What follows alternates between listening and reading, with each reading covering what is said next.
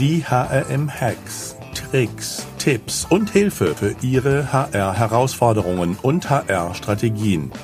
Denn der Mensch ist der wichtigste Faktor für den Erfolg Ihres Unternehmens. Glück auf und herzlich willkommen zu den heutigen HRM-Hacks.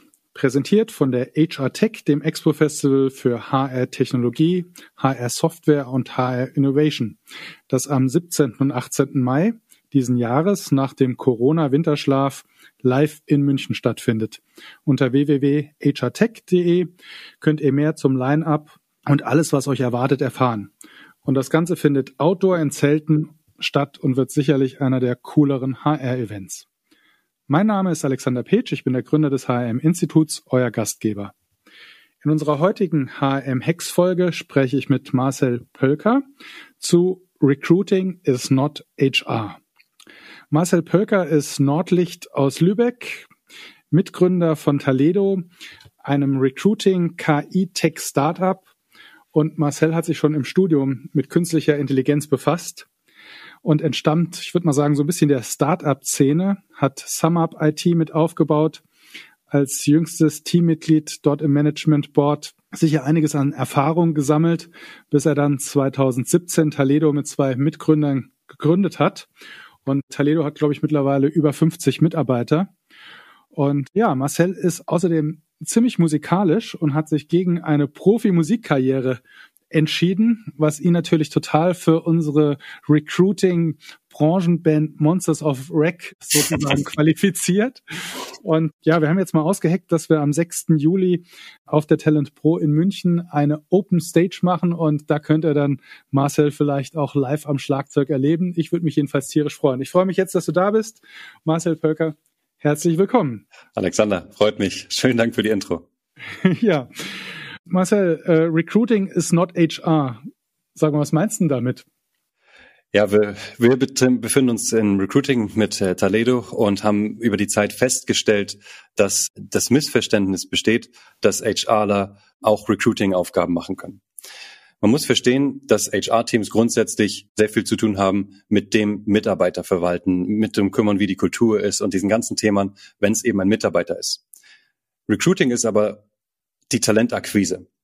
Ja, das, und wir, wir sind in einer Zeit, wo es letztendlich darum geht, dass es nicht nur passives Zurücksetzen ist, sondern man muss auch aktiv auf dem Markt agieren, um die besten Talente zu kriegen. Das Recruiting. Das heißt, das sind zwei verschiedene Skillsets letztendlich und HR-Teams sind sowieso, sowieso understaffed und sind unter ständigem Zeitdruck. Das heißt, äh, es ist wirklich der Appell, Recruiting ist nicht das gleiche wie HR, sowohl von der internen Sicht als auch von der externen Sicht, wenn man über Dienstleister redet oder auch gewisse Tools, die in jedem Bereich zu finden sind.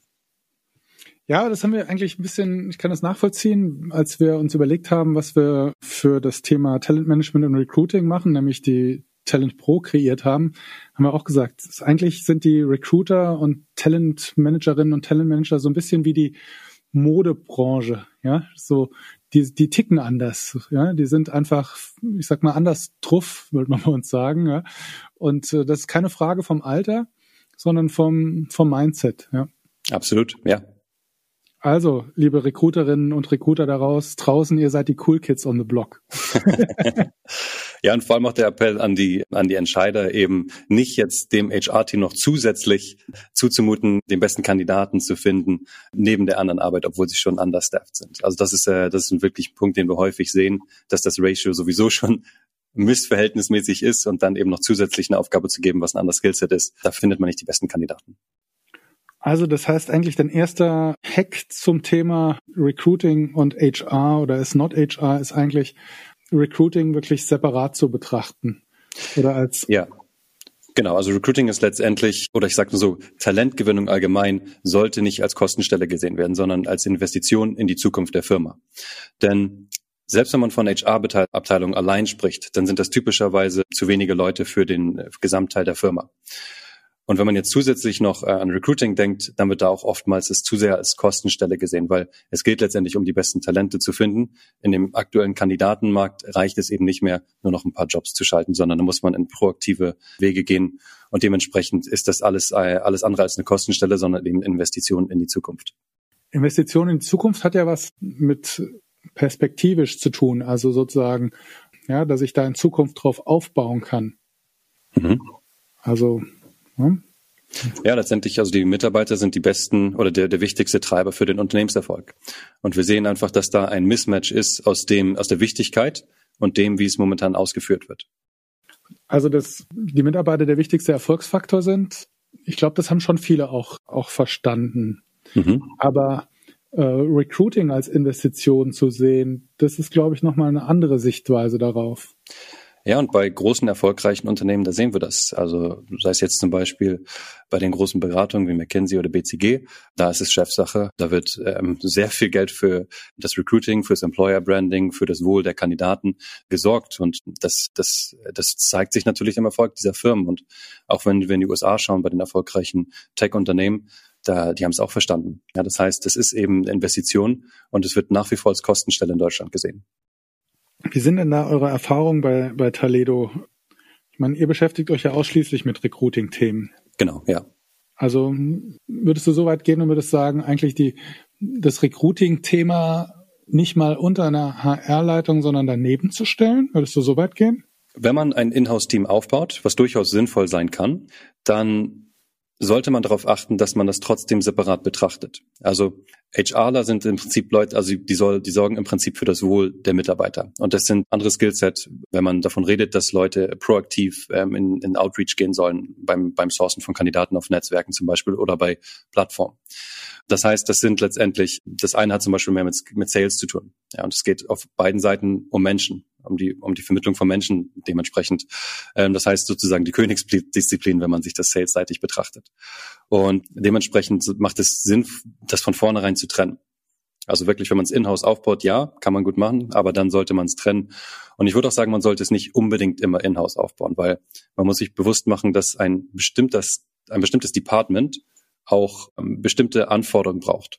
Lass uns mal da nochmal, ich würde nochmal gerne einen Schritt zurückgehen, bevor ja. wir da tiefer reingehen, mhm. nämlich in diese Grundfrage, die du ja aufgeworfen hast, auf der kaue ich gerade so ein bisschen rum. Ja, also jahrelang hat der HR nach Dave Ulrich the seat at the table sozusagen eingefordert in der in der obersten Geschäftsführung. Und ähm, das, was du ja gerade so ein Stück weit sagst, ist eigentlich Recruiting braucht äh, the seat at the table. Wenn du sagst, eigentlich bei den erfolgreichen Firmen, die er im Recruiting erlebt, ist Recruiting Top-Level-Aufgabe. Richtig, ja. Also zunächst mal ist das Verständnis, dass, dass es eben zwei verschiedene Sachen sind. Und dann ist die Prioritätssetzung der zweite Punkt richtig. Mhm. Ja, wir hatten hier in dem Podcast durchaus ja auch schon Gäste, die gerade das Thema wenn du im Recruiting erfolgreich sein musst, brauchst du eigentlich den direkten Zugriff, auch zeitlichen Zugriff auf alle Beteiligten. Und das kriegst du nur, wenn du von oben das absolute Unterstützung und Platzet hast. Ja, weil ja. Zeit ist ja ein absolut entscheidender Faktor im Recruiting. Sehr guter Punkt, ganz genau, ja. Mhm. Okay, ja, jetzt habe ich ein bisschen dich aus vielleicht dem Faden oder dem, dem Flow gebracht. Nochmal zurück zum Thema Inhouse Recruiting versus Recruiting auslagern. Was wäre denn da dein Tipp oder dein Hack oder was sind da deine Empfehlungen? Ja, also grundsätzlich sollte man sich halt überlegen, ob man es in-house aufbaut, weil es macht durchaus Sinn. Es gehört fast schon heutzutage zum modernen Department HR als Gesamtsicht-Department dazu. Aber nicht unter allen Voraussetzungen sollte man das machen, weil einerseits hat das natürlich damit zu tun, wie viel Demand man in einem bestimmten ähm, Department hat. Wenn man konstanten Bedarf hat, was ein bestimmtes Skillset angeht, wie zum Beispiel das IT-Department, dann macht es Sinn, sich in-house Leute aufzubauen. Man sollte aber den Fehler vermeiden, zu glauben, dass, wenn man eine Position einstellt, dass die für alle Departments heiern kann. Weil jeder kennt es wahrscheinlich, wenn man mit IT-Lern sprechen kann, dann kann man in der Regel vielleicht nicht so mit Business-Leuten sprechen, mit Salesern zum Beispiel oder umgekehrt. Dass jemand alles kann, ist relativ selten. Ja, das heißt, es macht Sinn, wenn man es aufbaut, dann sollte man konstanten Bedarf haben, grundsätzlich in, in einem Department, wo man die Position einstellt, dann aber auch eine dedizierte Person für das Department. Was verstehst du denn unter Recruiting? Weil das hört, sich gerade für mich so ein bisschen an wie Active Sourcing. Genau, ähm, ja. Also Active Sourcing ist im Prinzip der, bei dem jetzigen Marktlage, ist im Prinzip ein Kandidatenmarkt, ist der Weg, mhm. der notwendig ist, um die besten Kandidaten zu kriegen. Allerdings, natürlich gibt es noch den klassischen Weg über Jobposting, Multiposting, über einen schönen Webauftritt, Events und so weiter. Also da gibt es schon noch andere Wege, die, wie man an Talente kommen kann. Aber Active Sourcing gehört dazu, wenn es um die besten Talente geht. Okay, weil ich hätte jetzt Recruiting per se nicht äh, mit Active Sourcing gleichgesetzt, sondern mhm. das wäre für mich halt ein, ein Kanal sozusagen oder eine, eine Lösungsmöglichkeit, weil ähm, ja, also zum Beispiel ja, Performance Marketing ist auch richtig. Sag mal Kunden oder äh, Gesprächspartner, äh, die da sehr erfolgreich unterwegs sind im HR mhm. und äh, die kein Active Sourcing betreiben oder benötigen, weil sie darüber ihre Vakanzen vorrangig besetzen können. Genau, das, das gibt's auch. Also das ist sozusagen der moderne Weg, sozusagen das Inbound generieren. Und da gibt's verschiedene Wege. Also zum Hintergrund, äh, bei Toledo haben wir den gleichen, die gleiche Entwicklung durchgemacht. Wir haben angefangen mit einem, äh, mit einem direkten Matching auf der Plattform und digitalen Recruiting-Prozessen, haben aber dann gemerkt, der Job möchte nach wie vor Wege wie zum Beispiel ein Job erteilen des Jobs auf anderen Boards oder eben so Marketingkanäle, wie du gerade ansprichst, also eher kampagnenartiges Gestalten dieser, dieses Verteilen von Job-Ads. Aber trotzdem ist dieser Weg eher ein, äh, ein passiver Weg. Also man findet zwar vielleicht den besseren Kandidaten, aber der Kandidat kommt, bewirbt sich dann selbst. Und das ist nicht notwendigerweise für jedes äh, Unternehmen der richtige Lösungsweg, weil einerseits kann es sein, dass das Unternehmen zum Beispiel kein gutes Employer Branding hat oder von der von dem Firmensitz nicht besonders ansprechend ist. Also nicht jedes Unternehmen ist in einem der, der Hubs in Deutschland und dementsprechend eben Probleme hat, auch wenn man es über Marketing macht. Und andererseits ist es eben so, dass nach wie vor die besten Talente eben eher durch Netzwerk oder durch eben Active Sourcing kommen. Was fällt dir denn noch so an Tipps und Tricks ein zum Thema Recruiting, die du gerne teilen würdest?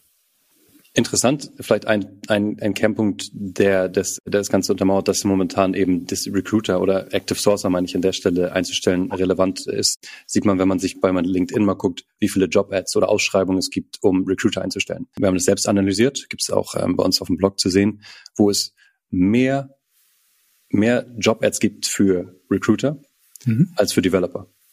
Das ist, das ist Wahnsinn. Also wenn man sich das mal überlegt, das heißt momentan die Leute sehen, okay, es ist dieser, der, die Kandidatenlage ist momentan so, dass wir eben in den Outreach gehen müssen. Ja, das heißt, das ist eher nochmal eine Unterstreichung des, was ich vorher gesagt hat, dass die Leute ähm, diesen Schritt gehen sollten.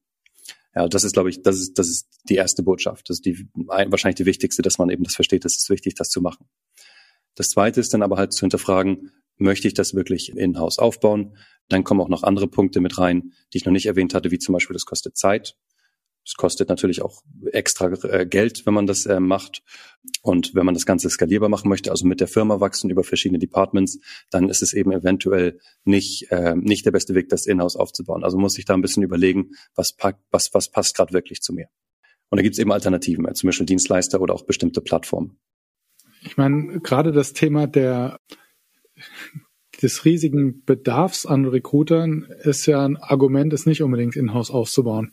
Weil im Moment ist es verdammt schwer, Recruiter zu finden und mhm. äh, wir merken es auch. Also wir machen, mhm. wir bilden ja Recruiter aus mit dem Digital Recruiter mhm. als Online-Weiterbildung für Recruiter und da steigen zurzeit kontinuierlich die Anfragen. Ja. Ähm, weil natürlich ein riesiger Bedarf da ist. Ja? Absolut, ja. Und deswegen, also es ist so ein bisschen ein Mindshift, Mindshift, der hier stattfinden muss, weil es gibt klassische Headhunter gibt es schon sehr, sehr lang. Personaldienstleister finde ich eigentlich das bessere Wort, weil Headhunter so ein bisschen negativ äh, belastet ist. Aber im Prinzip diese Dienstleistung, die da erbracht wird, mit ausgebildeten Leuten sich einzukaufen, ist eben eine Alternative. Und mit dem ganzen Hintergrund, was wir jetzt besprochen haben, ist es eben keine reine Kostenstelle, sondern eine Investition. Ja, das heißt, das sollte man sich durchaus überlegen, denn die Ausbildung des richtigen ähm, Active Sourcers für das Inhouse-Team ist durchaus äh, keine einfache Aufgabe. Ja, das, ähm, das erfordert eben äh, ein gewisses Skillset, was man typischerweise auch nur findet, wenn man mal in einer dieser Personalberatung äh, gearbeitet hat.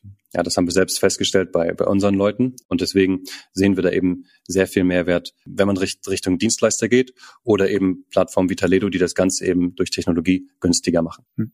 Ja, also stellen wir auch fest, wir bilden alles das aus, was man im Studium nicht lernt. Ja, also genau, äh, kein, kein, kein, kein, der aus dem Studium kommt und sagt, ich kann, kann Recruiter, ja, sondern äh, die haben alle was im Studium über HR gelernt ja. ähm, und über HR-Prozesse und ganz viele andere wichtige HR-Themen. Aber wie geht Online-Recruiting? Was ist eine Bolsche Suche und all diese Dinge ja, sind genau. halt alle Blindspots. Ja. ja ich habe, äh, ich muss auch immer an meine Gespräche mit dem Leiter von ähm, der des Recruitings von Six denken, der immer mir gesagt hat, er würde nie jemanden aus dem HR einstellen für Recruiting. Ich sag, wie? ja, mhm. nur über, er wird nur Leute einstellen aus dem Online-Marketing. Es wäre ja. viel leichter, jemanden aus dem Online-Marketing HR-Themen zu erklären, mhm. als umgekehrt. Mhm. ja, ja, guter weiser Mann. ja, Topmann, ja. Ja, also Hack durchaus im Recruiting, Zusatzhack sozusagen, durchaus in die Marketing- und Online-Marketing äh, mal reinschauen. Ähm, da könntet ihr auch erfolgreich sein. Ja, genau. Und auch mal neue Wege auszuprobieren. Zum Beispiel, als wir uns das Multiposting angeguckt haben, was eigentlich eher ein bisschen zum eigentlich alten Eisen gehört, wenn man ehrlich ist. Also die Job-Performance nimmt halt äh, mit der Zeit ab. Gibt es trotzdem noch natürlich Nischenboards. Also bei unserem Multiposting von wir zum Beispiel ist wichtig, dass man zum Beispiel Plattformen wie Reddit einbinden kann und solche Themen. Also das ist, weil es einfach noch nicht so Standard ist, aber da natürlich sehr relevante Talente auch sind. Auf jeden Fall, ja. Also bist du ja bei mir an der richtigen Stelle. ja, äh, ja, HR Jobs als HR Nischenboard äh, seit wahrscheinlich ja. 15 Jahren. Ja. Äh, fing damals übrigens einfach als so ein Fun-Projekt, wollte einfach sehen, ob das funktioniert. Mhm. Hat am Anfang auch gar kein, gar kein Geld gekostet, ist heute auch immer noch viel zu billig. Aber am Anfang hatten wir auch gar nicht so die Funktion, Jobs wieder löschen, weil wir einfach gedacht haben, wir stellen das drauf und dann riefen unsere, uns, unsere Kunden, Klammer auf, äh, die ja ohne Bezahlprozess einfach ihre Sachen draufstellen konnten, mhm. ähm, ständig an, sagen, bitte wieder löschen, wir haben jetzt hier Bewerber bekommen, wir haben den Job schon besetzt und so, ja. Dachte man, hm, funktioniert, ja. Ja, schön. Das ist ein separater Podcast nochmal, die ganzen Startup-Geschichten, ja, die Iteration, ja. Build, Measure, Learn, ja, das ist, äh, das ist auch das ist ein cooles Thema. Ja. ja. Gucken wir uns doch nochmal das äh, Recruiting an. Was würdest du denn sagen zum Thema Prozesse und ja, ja, das ist interessant, wenn man das mal äh, weiter schaut. Also was passiert sozusagen, nachdem die, die Intro gemacht ist oder nachdem ein, ein, ein Lead da ist an einen Kandidaten, dann ist es so, dass die, ähm, dass Firmen in der Regel Kandidaten, wenn sie suchen, so schnell wie möglich, am besten gestern suchen. Wenn ein Kandidat aber im Prozess ist, dann selbst sehr lange brauchen. Also sei es jetzt, weil man Stakeholder-Feedback einholen muss oder weil man erstmal Termine finden muss oder solche Sachen. Das heißt, das ist eigentlich sehr konträr zu dem, was man eigentlich will. Und äh, da muss man sich bewusst machen, dass der Interviewprozess Werbung ist. Es ist direkte Werbung für den Kandidaten, weil der Kandidat natürlich sich auch mehrfach bewirbt und dementsprechend auch am Ende des Prozesses eine Entscheidung trifft. Das heißt, der klare Hinweis ist hier, den Prozess als Werbung zu sehen. Es muss, es muss einen guten Eindruck vermittelt werden. Es muss schnell sein, also schlanker Prozess und vor allem transparente Kommunikation. Das haben wir festgestellt, weil wir haben auch so eine eigene Kandidatenseite bei uns. Kandidaten können Profile anlegen. Das heißt, da ist es eben wichtig, dem Kandidaten Feedback zu geben. Also wo steht er im Prozess? Wenn es mal länger dauert, dann sich proaktiv melden, um zu, um zu sagen, hey, sorry, dass was dazwischen kommt, es dauert doch eine Woche länger. Das ist viel besser, als einfach gar nichts zu sagen. Also diese proaktive, transparente Kommunikation, das ist eins der wichtigsten Punkte. Mhm. Ja, da sind gleich mehrere Hacks drin, die ja. du schnell versteckt hast. Ja. Also zum einen deine Kernaussage, ja, betrachte den das Interview eigentlich als Werbung für dich auch als Arbeitgeber. Mhm. Witzig, weil einer unserer ersten Podcasts mit der Kahn, CEO von Hayes, war ähm, einer seiner Sachen, wir werden bald uns beim Kandidaten bewerben. Ja, und ich meine, jetzt ist es schon ja ein Jahr später eigentlich selbstverständlich, dass man das eigentlich so sieht. Ja. Mhm. Sieht man, wie rasend schnell die Entwicklung ist. Also den Mindset ist als auch Visitenkarte zu betrachten, die ich hier abgebe mhm. für mein Unternehmen und dass sich auch der Bewerber wohlfühlen muss und dass ich auch mich attraktiv geben muss in meinem, in meinem Werben um den Bewerber. Und dann halt das ganze Thema hinten dran der Geschwindigkeit. Also wir haben ja schon auch in den Podcast vorher immer wieder gesagt, dass es einen wahnsinnigen Impact hat, wie schnell ich auf eine Bewerbung reagiere. Also das ist ja, mhm. glaube ich, das eine. Ich glaube, gibt es Untersuchungen, die Chance, einen Bewerber einzustellen, wenn ich am selben Tag reagiere, ist 50 Prozent höher als äh, schon irgendwie ein, zwei Tage später. Also das ist ja irgendwie irre, wie viel Impact Speed hat aber auch dann nochmal in dem Prozess. Und da gebe ich dir recht, es ist ganz oft so, dass man dann sofort antreten muss zum Bewerbungsgespräch, ja, es nicht schnell genug gehen kann und danach still ruht der See. Ja. Mhm. Und das ist natürlich irgendwie das schlechteste Bild, was man abgeben kann. Hm? Absolut, ja. Und das Ganze im Prinzip auch äh, wirklich sich mal von außen betrachten, wie ist der Prozess eigentlich? Also zum Beispiel haben wir analysiert, äh, wie das mit dem Anschreiben heutzutage aussieht. Und da muss man sagen, man sollte eigentlich versuchen, darauf zu vermeiden, weil es es fürs, für den Kandidaten eben angenehmer macht. Also mhm. zumindest in High-Demand-Jobs sollte man sich stark überleben, zum Beispiel bei ähm, Entwicklern und solche Sachen. Denn das, was da drin steht im Anschreiben, kann man immer noch im Interview abfragen. Also was ist wirklich die Motivation? Warum möchte ein Kandidat wirklich zu mir und so weiter? Aber das direkt an, anzufordern im, im bevor man den Kandidaten mal gesprochen hat, könnte eben auch schon Kandidaten abwimmeln, die man im Zweifel doch hätte sprechen wollen würde. Das ist witzig, weil ich habe gerade vor zwei Tagen auf LinkedIn eine Umfrage gemacht und gefragt, ist ja. euch ein Bewerbungsschreiben noch wichtig im Recruiting-Prozess? Ja. Und da haben jetzt schon 250 eigentlich weitgehend Personaler und Recruiter geantwortet. Und die Antwortquote ist, nur 24 Prozent sagen, ja, ist mir wichtig. 10 Prozent sagen, es ist meinem Geschäftsführung oder meiner Fachabteilung wichtig. Sind wir dann sozusagen in der Summe bei 34 Prozent. Und 64 Prozent sagen, ist mir nicht mehr wichtig. Ja. Also es ist eine wahnsinnige Veränderung auch, wenn man sich, ich glaube, wenn wir das vor einem Jahr gefragt hätten oder vor zwei Jahren, wäre es genau umgekehrt gewesen. Ja, wir haben, wir haben eine ähnliche Untersuchung gemacht und zwar die, ähm, äh, die 40 DAX-Unternehmen angeguckt und haben mhm. da festgestellt, dass nur äh, jedes fünfte noch ein, noch ein Anschreiben fordert. Mhm. Und das ist, äh, das ist ein massiver Trend. Das ist, äh, das, der kam ursprünglich halt von den Startups und jetzt, jetzt machen es auch die großen Unternehmen. Ja, in der Diskussion auch mit der um meiner Umfrage zu dem Thema war mhm. da ganz spannend. Also ganz abschaffen ist, glaube ich, auch keine ideale Option, mhm. weil es durchaus auch Kandidaten gibt, die einfach vom Lebenslauf im ersten Moment nicht richtig passen, wo einfach ein Anschreiben auch für den Kandidaten eine Riesenchance sein kann, doch in den, also sozusagen in den Auswahlprozess mit reinzurutschen, mhm. obwohl er das vielleicht nur durch den Lebenslauf ähm, gar nicht ersichtlich ist. Ja, also das ist ein bisschen jetzt die Kandidatenseite, aber ich würde da den Kandidaten eigentlich raten, wenn es Erklärungsbedarf oder bestimmte Motivationspunkte gibt, die wichtig sind, dann würde ich das auf den CV legen, weil gerade bei den Zahlen, die wir gerade genannt haben, kann man heute nicht davon ausgehen, dass das Anschreiben überhaupt gelesen wird. Ja, das heißt, wenn es gelesen werden soll, lieber auf den CV packen. Was, was meinst du mit auf den CV packen? Ja, einfach zum, also einfach zum Beispiel bei LinkedIn gibt's ja auch so eine Box, wo du halt ein mhm. bisschen was über dich schreiben kannst. Mhm. Und genauso würde ich es mhm. auch im CV sagen, wenn das erforderlich ist oder wenn es sinnvoll ist für einen Kandidaten, dann da lieber oben auf dem CV eine kleine, einen kleinen Fließtext schreiben, was die Motivation ist oder was der Kandidat glaubt, äh, was besonders wichtig für ihn ist.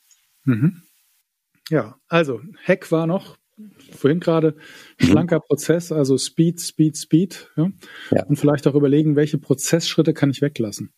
Genau. Und transparente Kommunikation. Das ist, das, das ist sehr wichtig. Das ist letztendlich, also wir sind alle Menschen und das ist wichtig, dass der Kandidat das auch spürt. Und da ist im Prinzip das auch zurückzuspiegeln, indem man einfach sagt, wenn sich ein Prozess verzögert zum Beispiel.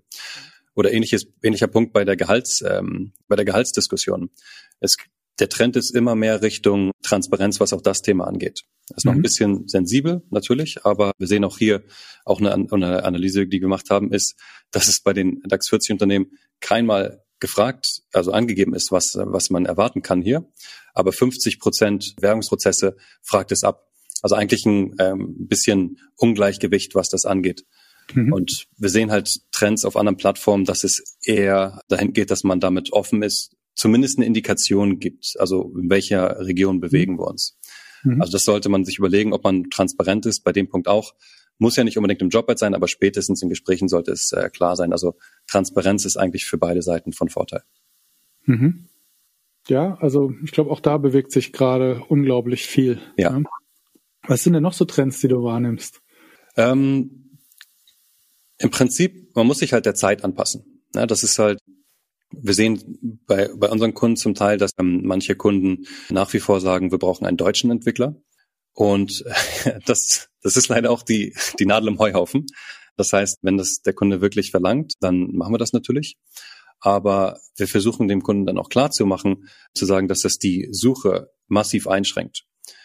Und äh, wenn man, wenn man jetzt zum Beispiel sagt, okay, ich brauche einen Deutschen, weil die Firmenkultur bei mir komplett deutsch ist, dann ist das eigentlich schon nicht mehr mit der Zeit gehen. Also dann gibt es da eigentlich im Unternehmen selbst ja Altlasten, würde ich sagen, weil momentan man muss Richtung Ausland denken, was den Fachkräftemangel gerade an, angeht. Ja, man muss den ähm, globalen Talentpool sich angucken, was letztendlich Vorteile hat. Also nicht nur, dass man halt mehr Kandidaten im Prinzip ansprechen kann, aber letztendlich auch diversere Teams heiren kann.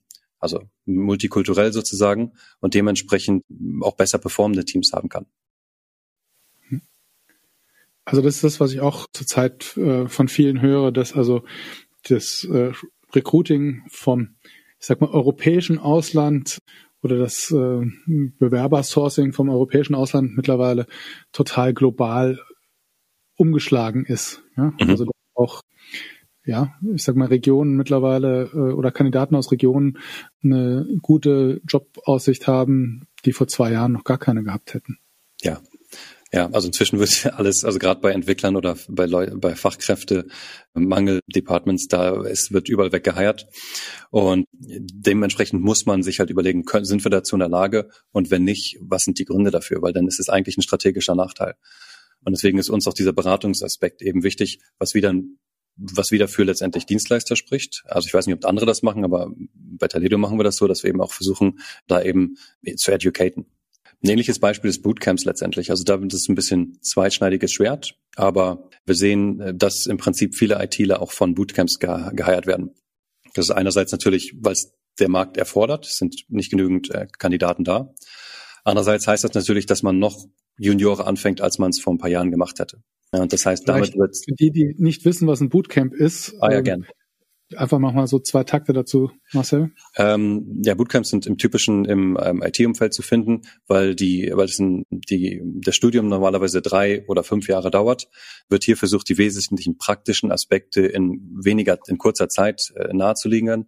Und es hängt dann je nachdem von ab, welches Bootcamp es ist, also welche Firma das anbietet, wenige Wochen oder Monate. Also meistens dann um die drei Monate. Also wirklich so eine Art Crashkurs, um als Entwickler auf dem Markt einen Job zu finden. Mhm. Ja, und das ist, das ist so ein bisschen ein zweischneidiges Schwert, weil einerseits ist es gut, denn der Fachkräftemangel ist da. Andererseits ist es, äh, muss man sich auch bewusst sein, wenn man Kandidaten einstellt, die darüber kommen, die haben natürlich, ähm, die können nicht so eine Ausbildung haben wie ein studierter Informatiker. Ja, das heißt, da muss man sich einfach bewusst sein und vielleicht mehr noch in die interne Ausbildung stecken. Aber das ist auch so ein Trend, der immer mehr zu sehen ist. Das heißt, Firmen greifen auf diese Bootcamps zurück. Ja, jetzt haben wir eine ganze Menge über Recruiting und HR oder nicht HR gesprochen. Ja. Ähm, so zum Schluss, Marcel, was würdest du noch, hast du noch einen Tipp, noch einen Hack für, de, für unsere ja, also, Hörerinnen und Hörer? Im Prinzip ist das so ein Punkt, den ich vorher schon gesagt habe, aber der ist, glaube ich, einer der wichtigen und der macht auch die DNA von Toledo aus, denn das ist im Prinzip das Werbe bewerberzentrierte Denken. Ja, das ist ein hochemotionaler Prozess für Kandidaten, einen Job zu finden und dementsprechend den, den Kandidaten auch als Mensch zu dem und dementsprechend Feedback zu geben, äh, Trans Transparenz zu schaffen, das zahlt sich, das zahlt sich letztendlich aus, weil das heißt im Prinzip, dass man gutes Employer Branding hat, dass man auch Referrals von bestehenden Kandidaten bekommt und so weiter. Und muss, man, es führt auch dafür, dazu, dass man sich selbst hinterfragt. Ja, zum Beispiel, wenn ein Prozess äh, selbst länger dauert, was jedem mal passiert, also passiert mir auch noch viel zu häufig, dass man äh, zu langsam braucht, um Feedback zu geben oder dass man ein Bottleneck ist. Ja, das heißt, da sich aber fragen, hey, es ist ein anderer Mensch, der wartet, der macht gerade beim nächsten Karriereschritt, es darf nicht so lang dauern. Also wirklich dieser Punkt, bewerberzentriert denken, es ist wirklich ein Mensch auf der anderen Seite. Hm. Ja, und das hat was, wie du vorhin gesagt hast, ganz viel mit Kommunikation zu tun. Ja. Und auch mit äh, natürlich am Ball bleiben, mit Geschwindigkeit. Genau. Ja, Marcel, herzlichen Dank. Ja, ich denke, da mhm. war einiges dabei. Und äh, ja, danke für deinen Input. Sehr gern und vielen Dank. Und wenn ihr unsere Learnings der heutigen Folge nochmal nachlesen wollt oder noch mehr über Marcel Pölker erfahren wollt, einfach hm.de in die Suchfunktion eingeben und dann wird euch bestimmt geholfen sozusagen. Glück auf und bleibt gesund und denkt dran, der Mensch ist der wichtigste Erfolgsfaktor für euer Unternehmen.